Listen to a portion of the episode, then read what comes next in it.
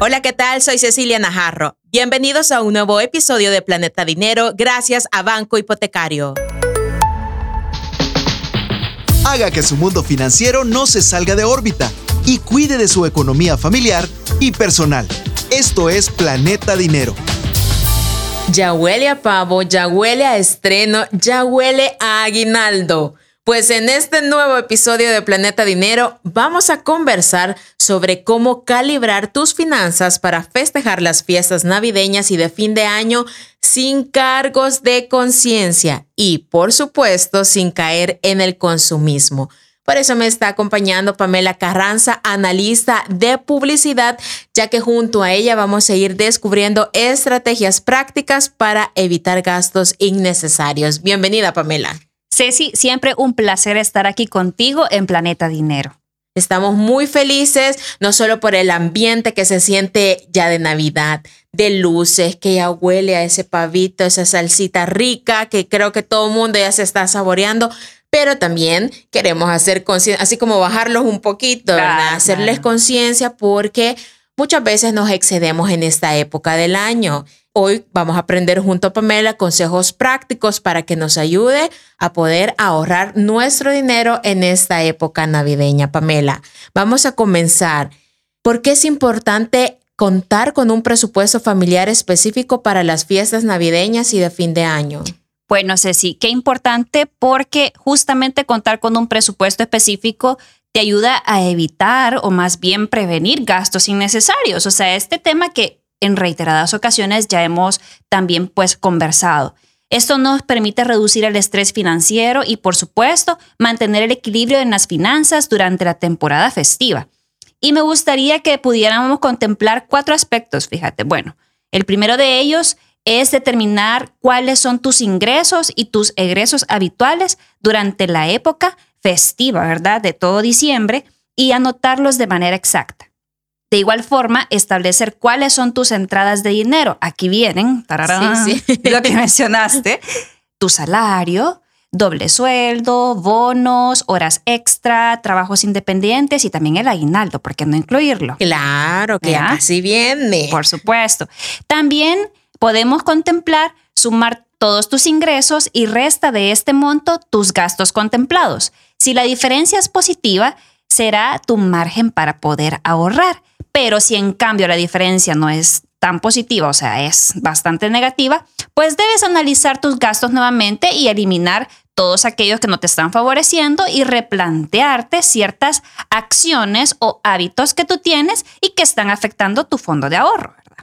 Y bueno, como tercer punto podemos mencionar registrar todo en una hoja de Excel o de repente anotarlo en un cuadernito que tú tengas. O sea, ahí nosotros siempre recomendamos que sea la forma en como tú te sientas más cómodo. La cuestión aquí es que tú puedas tener una visión general de tus gastos y de cómo estás manejando tu dinero. También puedes hacerlo a través de una aplicación de celular. Aquí es totalmente válido.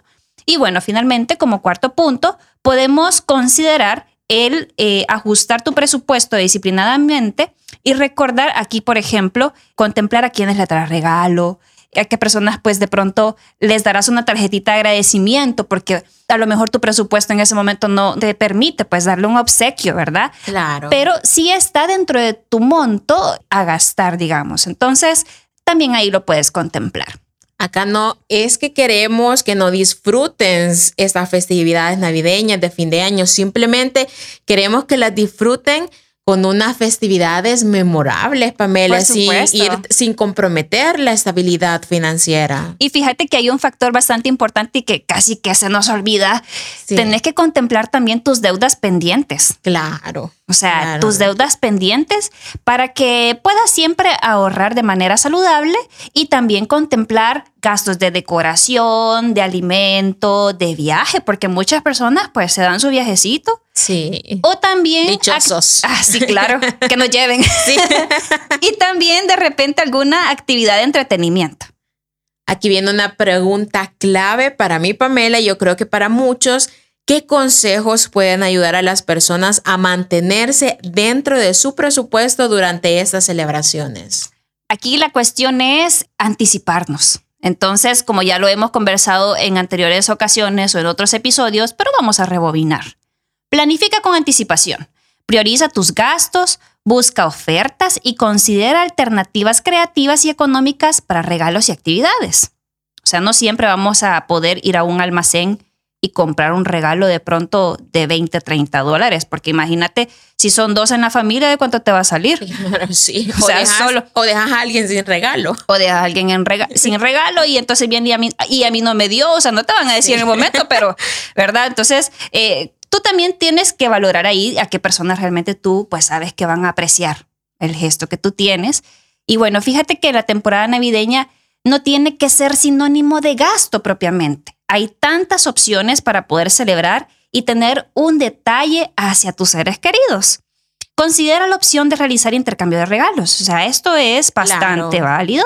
¿Verdad? Hay muchas dinámicas de amigos secretos sí, en el trabajo, en la iglesia, en todos lados. Hasta en la familia lo podemos sí, hacer. Sí, hasta en la familia, súper bonito. Exacto, y es ese elemento sorpresa de que no sabes quién te va a tocar y o sea, hasta puedes poner un presupuesto del regalito, que de 5 dólares, que de 10 dólares.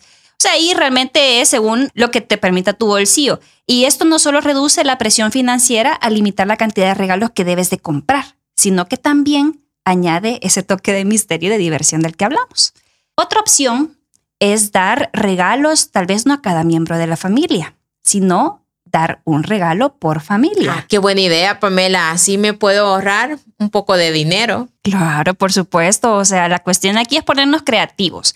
Y además, no hay que permitir que la presión social nos invada. Tenemos que ser conscientes de nuestros propios límites financieros y también ser bastante claros con nosotros mismos, porque también si nuestras posibilidades nos lo permiten, pues qué chévere, ¿verdad? Sí. Pero eh, lo importante es ser sinceros y tener la confianza de que a quien tú le vas a dar ese detalle, pues lo va a valorar mucho y va a estar de lo más agradecido. Pamela, ante estos gastos que se nos vienen, ¿crees que es recomendable utilizar tarjetas de crédito durante estas festividades? Mira, qué, qué bonito lo que, lo que mencionas, porque sí es recomendable siempre y cuando tú conozcas cuál es el monto que cuentas en tu tarjeta de crédito y obviamente pues sabes que realmente lo vas a poder saldar.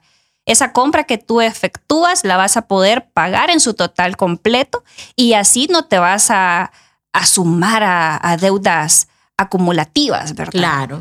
O sea, la cuestión acá tampoco es que tú te endeudes más, sino saber equilibrar tus finanzas. Y si, por ejemplo, la tarjeta que usarás te trae un beneficio adicional, entonces ahí sí es una buena opción. Por ejemplo, nosotros en Banco Hipotecario contamos con el programa Fiel, que esta es una de las bondades que te ofrecemos si tú pagas, por ejemplo, con tu tarjeta de crédito o tu tarjeta de débito. Aquí contamos con una diversidad de promociones y descuentos, incluso de temporada, que tú puedes aprovechar y que se suman como un descuento a la compra que tú haces. Entonces, ahí sí, eso supone un beneficio y supone un ahorro como te digo, este es nuestro programa fiel. Aquí hemos estado hablando del tema de los regalos, pero también hay algún tip importante que podamos considerar para ahorrar en la decoración navideña, porque eso también es parte de esos festejos de temporada. Te voy a decir que yo cada adorno que veía, yo lo quería y mi esposa era como, está dentro de nuestro presupuesto, entonces era bien difícil y yo sí es cierto, no,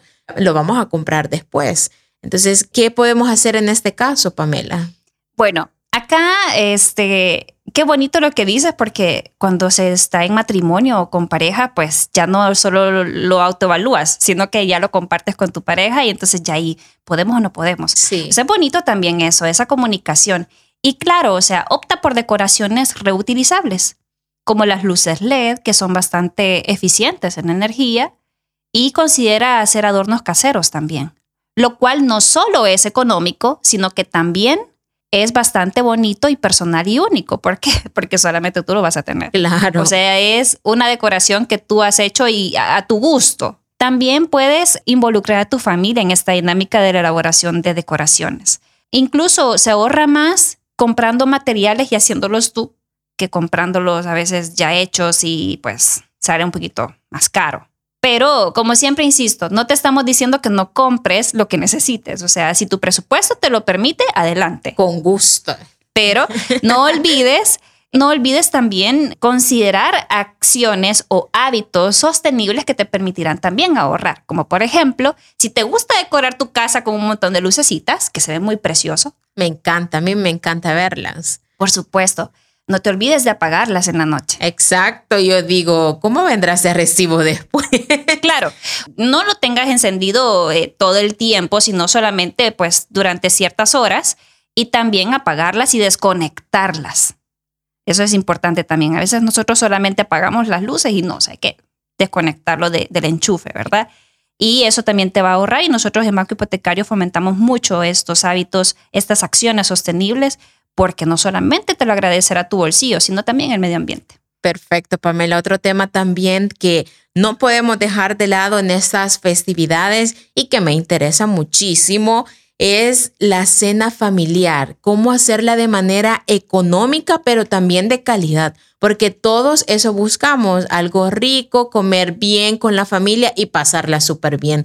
¿Cómo podemos ahorrar en ese tema de la, de la cena? Ay, mira, o sea, a mí esto del tema de las cenas, pues me fascina. Cualquiera creería que no me gusta comer porque soy bien delgadita, para los que no me han visto soy muy delgadita. Pero sí, o sea, es, bonito tener eh, la cenita navideña de fin de año y aparte que es reunir a la familia. Entonces, acá lo que hay que hacer es planificar con anticipación el menú de las comidas, porque eso te va a permitir eh, comprar en el supermercado justamente lo que necesitas y no excederte con otras compras compulsivas. Considera opciones también que sean compartidas para eh, departir. Por ejemplo, se hace muy popular que en las cenas familiares una persona lleve el arrocito, por ejemplo, el arroz. Lleva el arroz. Otro la ensalada. Otro la ensalada, la carne o el pavo. Y ahí se van sumando todos y también es una opción bastante económica porque no te, no te incurre a ti todo el gasto. Todo el gasto de la comida. Exacto. Además, otra opción que tú tienes es que puedes hacer uso de aplicaciones con cupones o también puedes hacer uso de los beneficios de nuestro programa Fiel, si formas parte de él.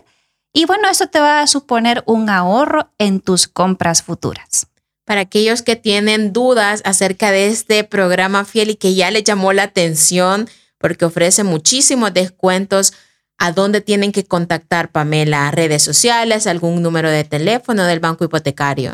Por supuesto, con gusto, al 2250-7000 te va a atender uno de nuestros ejecutivos y te va a remitir al área correspondiente. También, por ejemplo, si tú quieres asesorarte respecto al manejo de tu presupuesto en estas festividades, con gusto te van a ayudar. Muy bien, Pamela, para resumir, vamos a conocer los tres puntos aprendidos en este episodio. Punto número uno. La clave para un presupuesto familiar exitoso en las festividades radica en la planificación anticipada. Establecer límites de gastos, crear una lista de regalo y por supuesto anticiparse a posibles gastos imprevistos. Esto ayuda a que no tengas sorpresas financieras. Punto número 2. Descubrir opciones creativas y personalizadas para regalos como por ejemplo experiencias compartidas no solamente añade un toque especial a las celebraciones, sino que también puede ser más amigable con el presupuesto. Esto también aplica en las cenas familiares. Punto número 3. Si bien es cierto que las tarjetas de crédito pueden ser herramientas útiles, es esencial utilizarlas con responsabilidad durante las festividades. Por ejemplo, puedes aprovechar los descuentos que te ofrece nuestro programa fiel de Banco Hipotecario y te prometo que no te arrepentirás. Perfecto, Pamela, gracias por ese resumen de este episodio que en lo personal me ha encantado muchísimo porque me encanta la Navidad, me encanta esta fiesta de fin de año y esperemos que todas las familias salvadoreñas lo puedan disfrutar, que también se la pasen muy bien en familia, con regalos pero todo con moderación. Por supuesto, y la verdad es que estamos para servirles y siempre es un gusto poder acompañarlos en Planeta Dinero. Nos escuchamos a la próxima. Soy Cecilia Najarro, esto fue Planeta Dinero, un episodio nuevo todos los viernes.